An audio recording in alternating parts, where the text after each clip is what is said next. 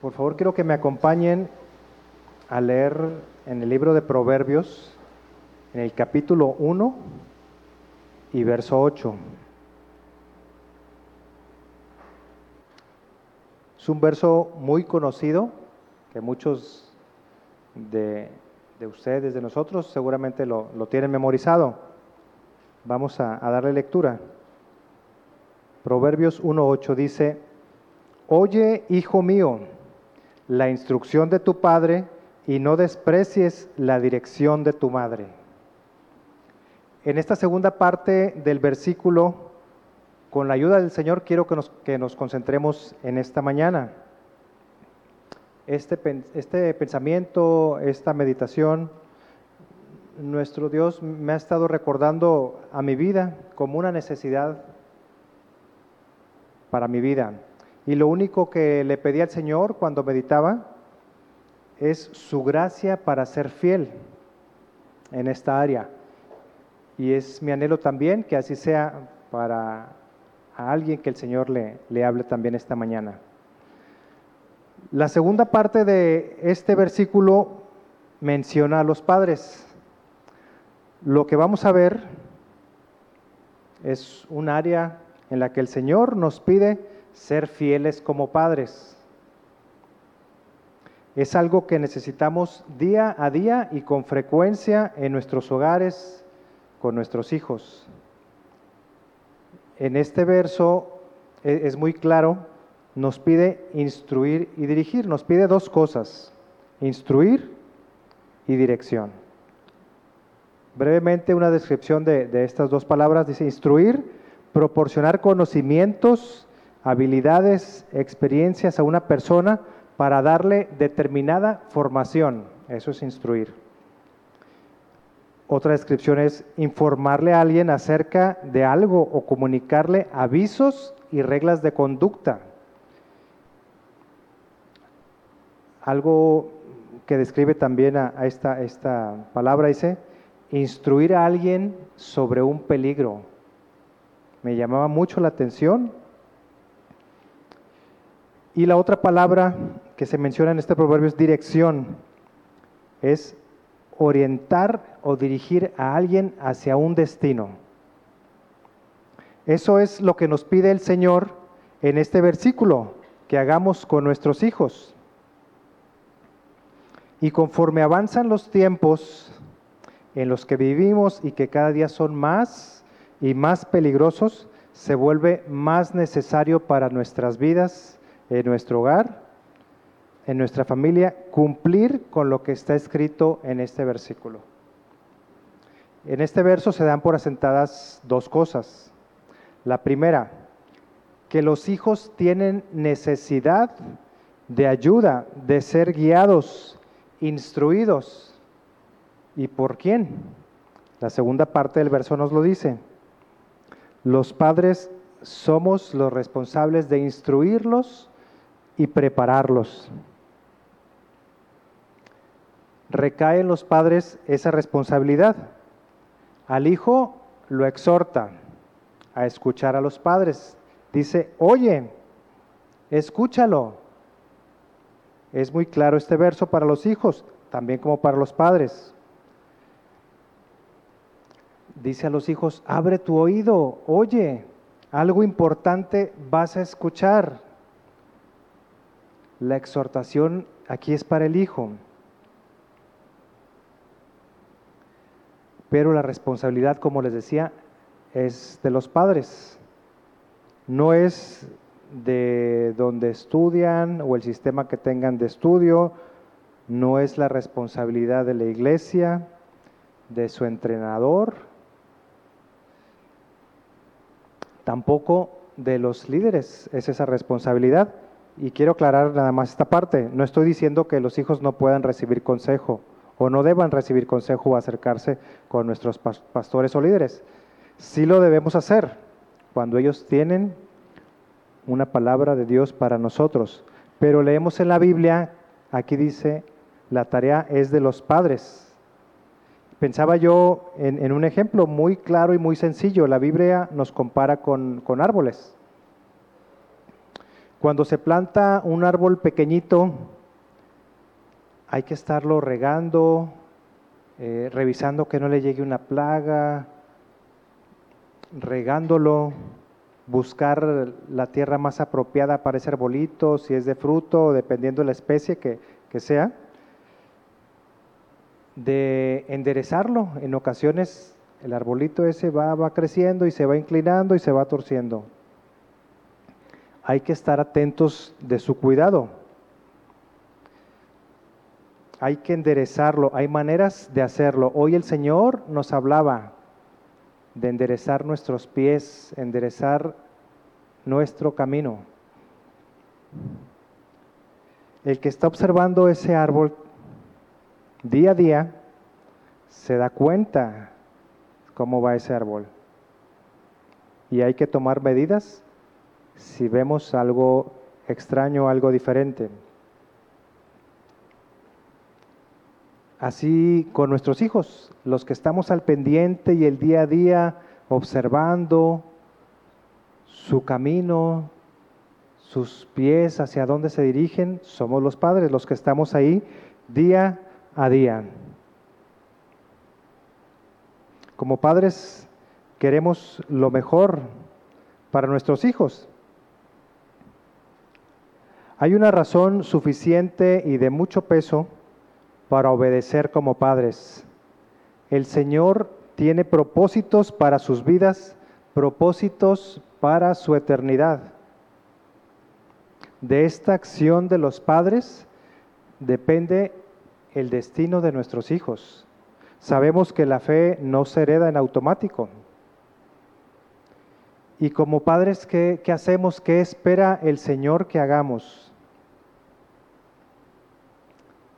No queda más que humillarnos, reconocer nuestra necesidad como padres delante de Él, buscar su gracia y buscarlo a Él. Que Él sea quien edifique nuestro hogar para instruir y dirigir a nuestros hijos. Necesitamos diariamente la intervención del Señor en nuestra vida y con nuestros hijos. Salmo 127.1. Si me acompañan, por favor.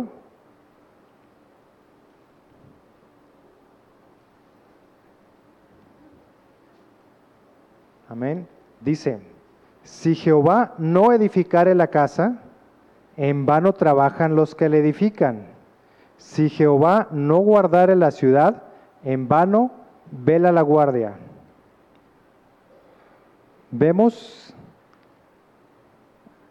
la insuficiencia del hombre y la suficiencia de Dios para edificar la casa. Si Jehová no la edifica y nosotros por más que hacemos nuestro mejor esfuerzo, no, no lo vamos a alegrar. Solos no tenemos esa habilidad para instruir a nuestros hijos. Él es la fuente de vida y de todo bien para nuestras vidas. Tenemos que recurrir a Él para que Él edifique nuestra casa. Por nuestra propia cuenta, por nuestro propio esfuerzo, no lo vamos a lograr. Es con la ayuda del Señor. En este mismo capítulo vemos lo que el Señor pone en nuestras manos. Y no es cosa de algo menor son sus hijos. Salmo 127, 3.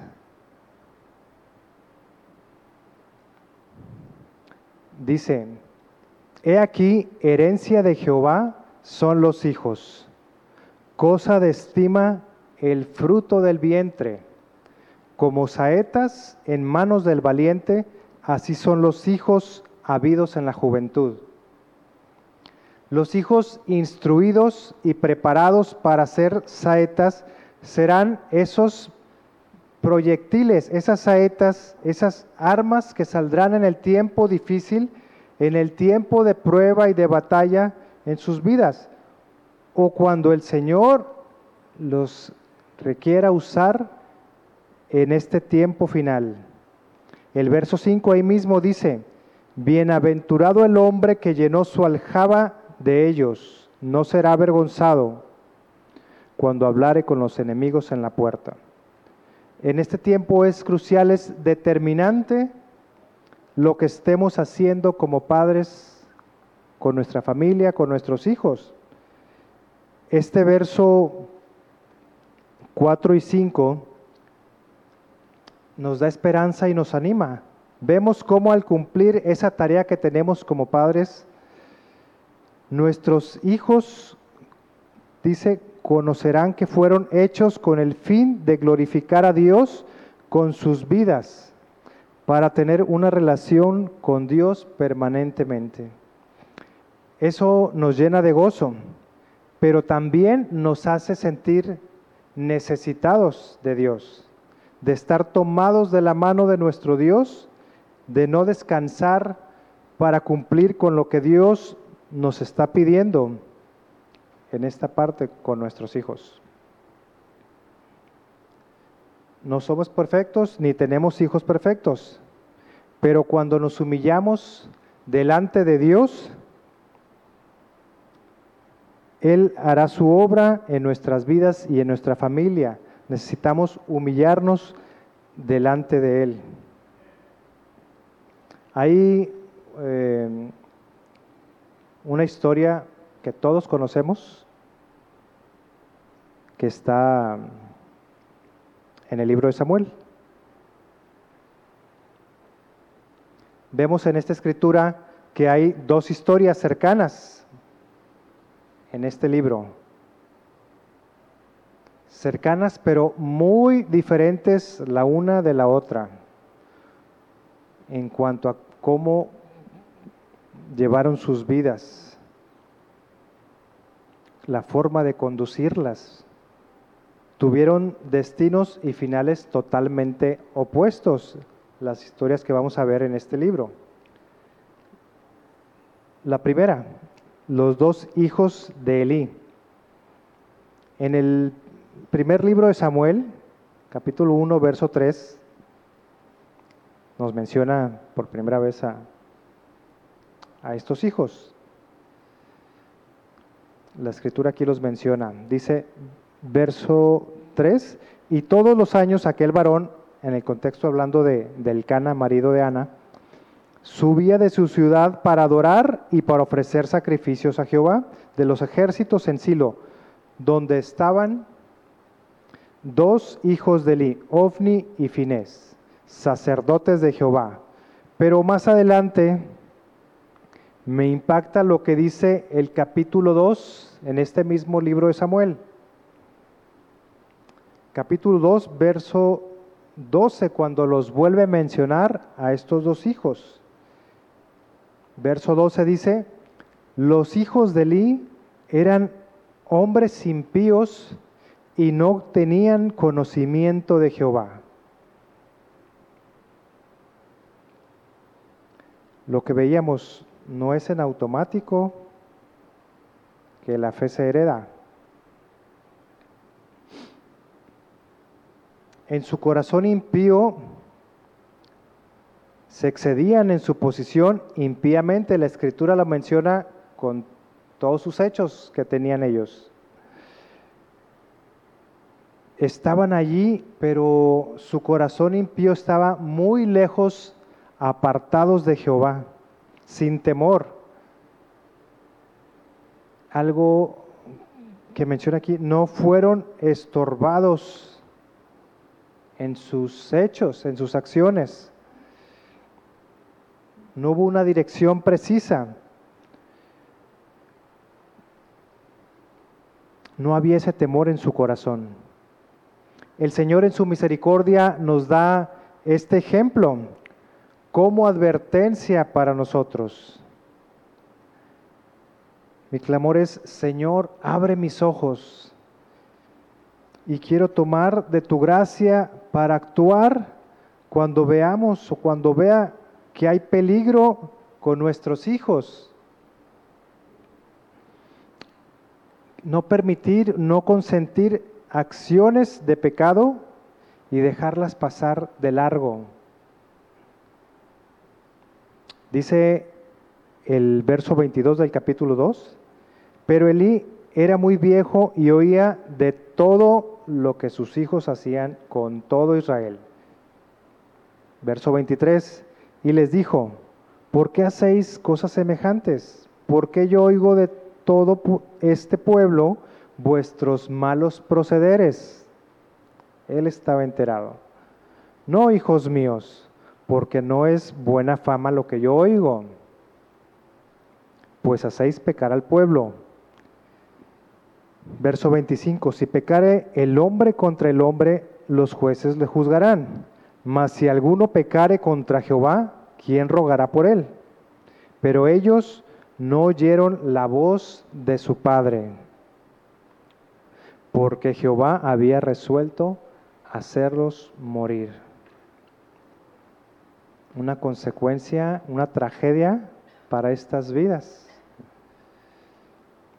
No escuchaban, Elí conocía el riesgo por el que estaban pasando, pero decía, pues no, no es de buena fama.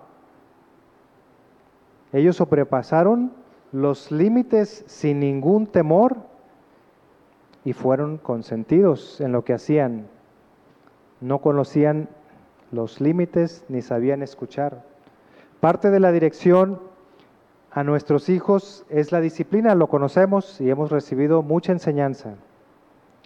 Levantar esos muros que eviten que salgan de los límites para que no corran peligro. Conocemos el final de, estas vidas. En San 1 Samuel 2.27 dice, vino un varón de Dios a Elí y le dijo, así ha dicho Jehová, no me manifesté yo claramente a la casa de tu padre cuando estaban en Egipto en casa de Faraón Verso 29. ¿Por qué habéis hollado mis sacrificios y mis ofrendas que yo mandé ofrecer en el, er, ofrecer en el tabernáculo? Y has honrado a tus hijos más que a mí, engordándoos de lo principal de todas las ofrendas de mi pueblo Israel. Verso 30. Por tanto, Jehová el Dios de Israel dice, yo había dicho que esta casa y la casa de tu padre andarían delante de mí perpetuamente. Mas ahora, ha dicho Jehová, nunca yo tal haga, porque yo honraré a los que me honran y a los que me desprecian serán tenidos en poco. conocemos el destino y el final lo menciona más adelante en el capítulo 4, versos 17. Ahí al final vemos su consecuencia. Ovni y Finés fueron muertos y después de esto su padre Elí. Y el arca fue tomada, del arca de Dios fue tomada atendamos las advertencias que nuestro Dios nos hace en su palabra. En Proverbios lo vemos y el Señor nos lo repite. En ese mismo capítulo 1, en los versos 1 y 8, 1 y 10, 1 y 15, en estos versos repite, Hijo mío, y menciona las advertencias en cada uno de estos versos. Advertencias para apartar sus pasos del camino de pecado. Se menciona advertencia tras advertencia. Alerta, hijo mío, aparta tus pies. Hijo mío, no andes en ese camino. Y hoy, esta mañana, en el tiempo de alabanza, el Señor nos hablaba, ¿verdad? Enderezar nuestro camino, si vamos torcido, enderezar nuestros pies. Estorbemos y no consintamos cuando veamos que hay peligro en la vida de nuestros hijos. A veces no queremos afectarlos. No quiero hacer como que veo, como que no veo. cuando mi hijo actúa mal de, de tal manera que esto no suceda. Vayamos más allá, seamos una influencia para que sus vidas sean piadosas y temerosas de Dios. Elí no les estorbó, consintió el pecado de sus hijos, aun cuando conocía el destino y las consecuencias que llevan ese camino.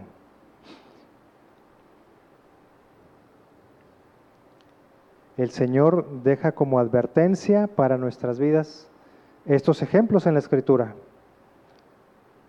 No rebasar los límites y estar alertas de los riesgos actuales que, pueden estar pasando nuestros hijos y hoy que, ha aumentado la maldad y el río de, de este mundo, la influencia de este mundo no descansa. Por otro lado, en este mismo capítulo y en este mismo libro vemos una historia muy diferente, también muy conocida, la historia de Samuel. Mientras esto sucedía con Elí y sus hijos, vemos que sucedía también contrario al camino que ellos llevaban. Y vemos y conocemos el resultado de una vida instruida desde muy temprana edad. Me refiero a Samuel. Conocemos la historia de Ana, la madre de Samuel, que no podía tener hijos, pero ella le pedía al Señor. Y desde antes de ella tener a su hijo, determinó en su corazón dedicarlo al Señor. Vemos algunas acciones de Ana, madre de Samuel, que se mencionan en la Biblia y que nos ayudan como padres. Desde antes del nacimiento de Samuel, Ana, antes de ser madre, menciona dos acciones que quiero comentar. Dice, hizo voto para dedicar a su hijo al Señor. Primera de Samuel 1.11 lo menciona. Dice el verso 11, e hizo voto diciendo, Jehová de los ejércitos, si te dignares a mirar la aflicción de tu sierva, y te acordares de mí y no te olvidares de tu sierva, sino que dieres a tu sierva un hijo varón, yo lo dedicaré a Jehová todos los días de su vida y no pasará navaja sobre su cabeza. Ella ofreciendo desde antes una ofrenda. Señor, que sea para ti esta ofrenda de grato olor, esta vida que sea para ti. Hizo ese voto, Ana. Otro, otra acción que vemos dice, derramó su alma delante de Jehová. En 1 Samuel 1.15, en el contexto de ella respondiendo a Elí, cómo la estaba juzgando, dice, y Ana le respondió diciendo, no, Señor mío, yo soy una mujer atribulada de espíritu, no he bebido vino ni sidra, sino que he derramado mi alma delante de Jehová. Conocemos la historia y sabemos la respuesta. Nuestro Dios respondió y Ana dio a luz a su hijo. El verso 20 lo menciona. Aconteció que al cumplirse el tiempo después de haber concebido, Ana dio a luz un hijo y le puso por nombre Samuel diciendo, por cuanto lo pedí a Jehová. Vemos más adelante cómo ella iba preparando a su hijo, que ella había decidido dedicarlo al Señor. En el, en el capítulo 1, también del verso 22, cuando el Cana subió con su familia para ofrecer el sacrificio a Jehová, el verso 22 dice, pero Ana no subió, sino dijo a su marido, yo no subiré hasta que el niño sea destetado, para que lo lleve y sea presentado delante de Jehová y se quede allí para siempre. Esa era su convicción, presentarlo delante de Jehová y se quede allí para siempre. Ese hijo que ella rogaba y que anhelaba. Ana honrando a Dios antes de quedarse con, con su hijo, dedicándolo al Señor, porque había un propósito en su corazón, que ese hijo fuera entregado a nuestro Dios. El, el final del verso 23 dice, y se quedó la mujer y crió a su hijo hasta que lo destetó. Se dice que esto sucedería en un tiempo de su edad de 3 a 5 años, en lo que este periodo se llevaba. En ese tiempo sería instruido por Ana, su madre.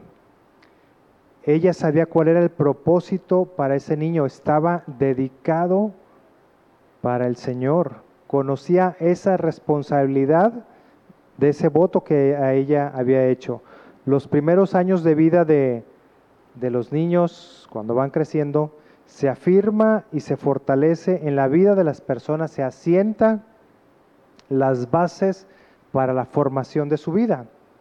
En ese tiempo, Ana preparó en su casa el corazón de su hijo. Lo instruyó y preparó para ser entregado a Jehová y siguió, y siguió siendo una influencia para su vida. El final del verso 24 dice, y lo trajo a la casa de Jehová en Silo, y el niño era pequeño, se calcula de esta edad. Vemos que este niño fue llevado, y a diferencia de Elí y sus, hijos, que estuvieron muy lejos de ser aceptos delante de Jehová y de mala, y de mala fama, vemos una historia diferente en, Samuel, en el verso 26. Dice, y el joven Samuel iba creciendo y era acepto delante de Dios y delante de los hombres. Verso 28. Yo pues lo dedico también a Jehová, todos los días que viva será de Jehová y adoró allí a Jehová. ¿Cuáles eran las acciones que tenía el fruto de, este niño, de este pequeño Samuel? En el verso capítulo 2, verso 11, dice, y el Cana se volvió a su casa en Ramá, y el niño ministraba a Jehová delante del sacerdote Elí. Este niño instruido para ministrar a Jehová fue preparado con el propósito de ser consagrado a Jehová, preparado y dirigido. Vemos en los versos siguientes dos cosas, dos de Samuel, que se mencionan de Samuel. Samuel ministraba e iba creciendo delante de Jehová, siendo acepto, agradándolo.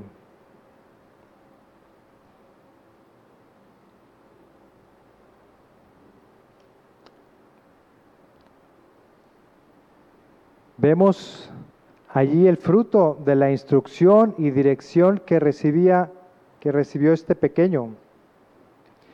El resultado de, este hijo dedicado e instruido y dedicado desde antes de su nacimiento, lo, lo vemos, se menciona en la escritura, usado para la gloria de Dios.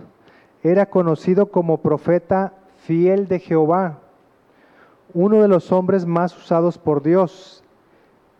Samuel ungiría a David como rey. Qué resultado de vida, ¿verdad? A través de quien vendría nuestro Señor Jesús y sería el juez de Israel. El resultado de una vida dedicada, de un hijo dedicado a Jehová. Pero la decisión de una madre.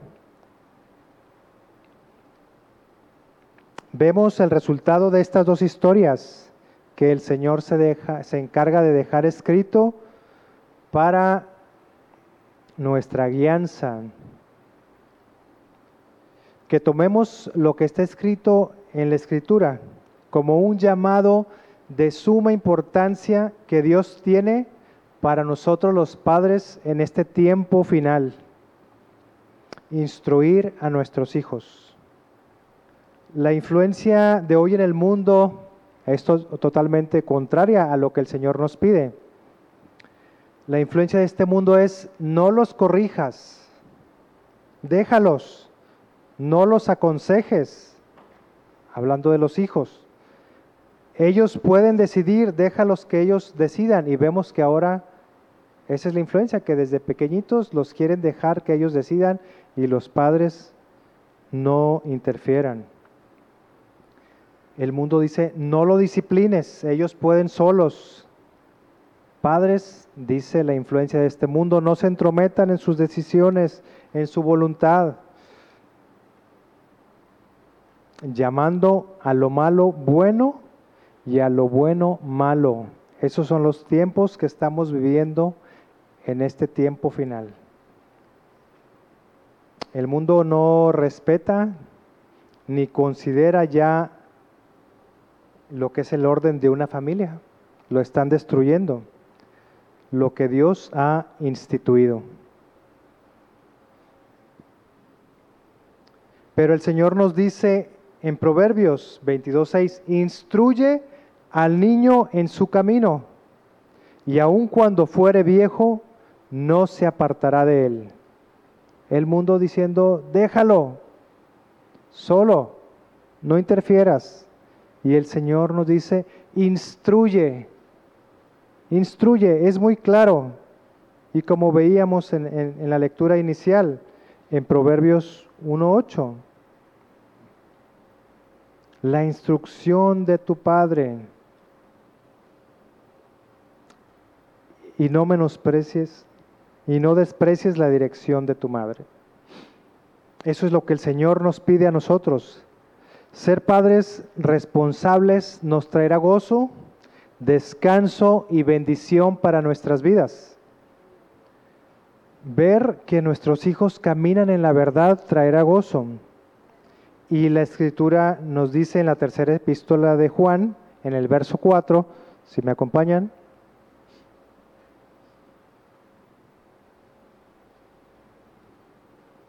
Amén.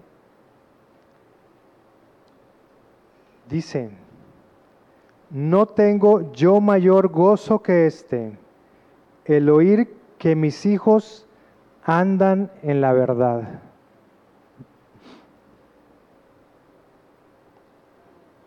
La corriente de este mundo, lo, lo, decía, está llenando las mentes y los corazones de nuestros hijos de influencias incorrectas y de lo que va en contra de la voluntad de Dios y de sus estatutos. La corriente en este tiempo es más fuerte y el peligro cada vez está más cerca hoy en día. Lo vemos. Sí, el peligro está fuera.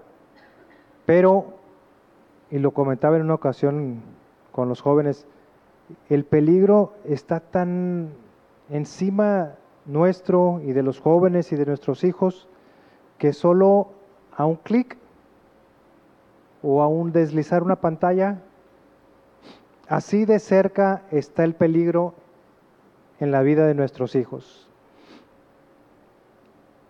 No nos cansemos ni desmayemos. Podemos decir, Señor, ya hice de todo, me estoy esforzando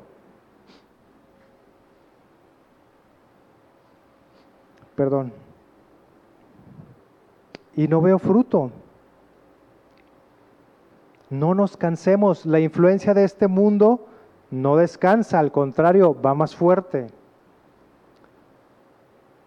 Y el Señor nos dice, instruye a tu hijo, pon muros, pon muros, pon límites.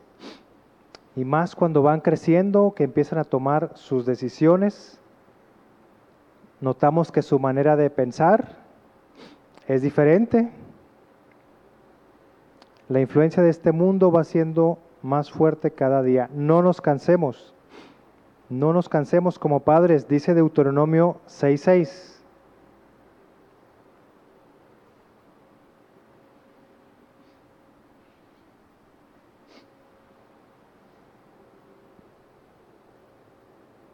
Amén. Y estas palabras que yo te mando hoy estarán sobre tu corazón y las repetirás a tus hijos y hablarás de ellas estando en tu casa y andando en el camino y al acostarte y cuando te levantes y las atarás como una señal en tu mano y estarán como frontales entre tus ojos. Verso 9, y las escribirás en los postes de tu casa y en tus puertas. El Señor dice, en todo momento y siempre las repetirás. Conozco testimonios en los que el Señor ha obrado en vidas de hijos que en algún momento fueron atraídos por el mundo y el Señor los restauró, los trajo nuevamente a su camino, enderezó su camino. Pero hubo padres y madres luchando para arrebatarlos del río de este mundo. Este fin de semana, justo en este momento todavía, nuestros jóvenes están siendo convocados a un campamento que está en el corazón de Dios y de nuestros líderes que dirigen nuestro camino. En este campamento, bueno, sí, para tener tiempos de compañerismo, tiempos de, diversión, de convivencia, de actividades, pero también algo muy importante, de encuentros con el Señor y para recibir una palabra que será edificante para sus vidas. Siempre se nos ha animado cuando seamos convocados a acudir a donde el Señor se va a mover. Si va a estar el Señor ahí, allí quiero estar, nos ha dicho nuestro pastor constantemente, ¿verdad? Se requiere de un esfuerzo, sí, para estar ahí, pero esforcémonos y animemos a nuestros hijos para que estén donde el Señor se va a mover.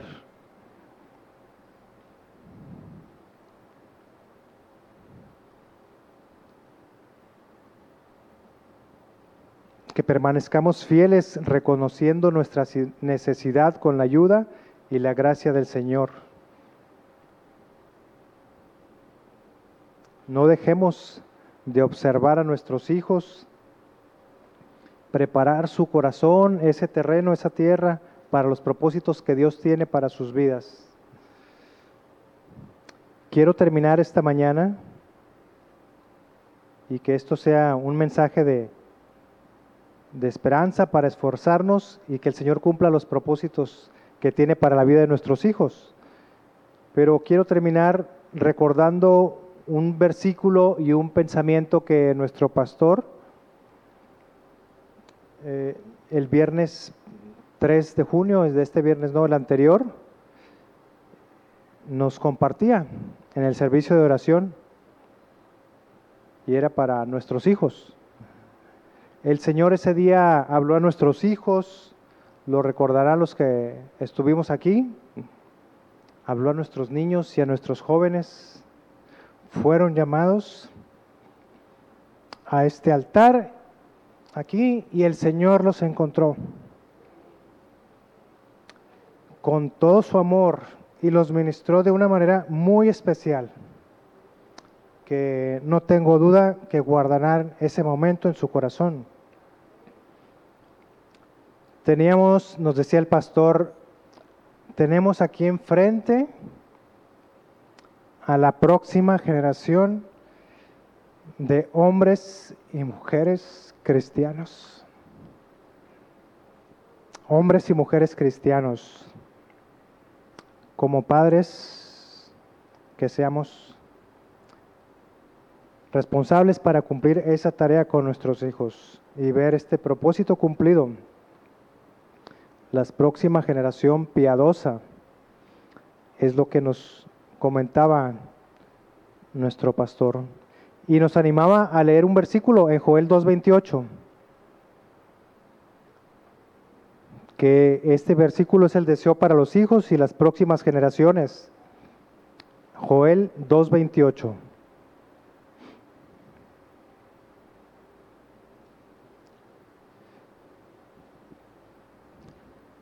Dice, y después de esto derramaré mi espíritu sobre toda carne, y profetizarán vuestros hijos y vuestras hijas, vuestros ancianos soñarán sueños, y vuestros jóvenes verán visiones.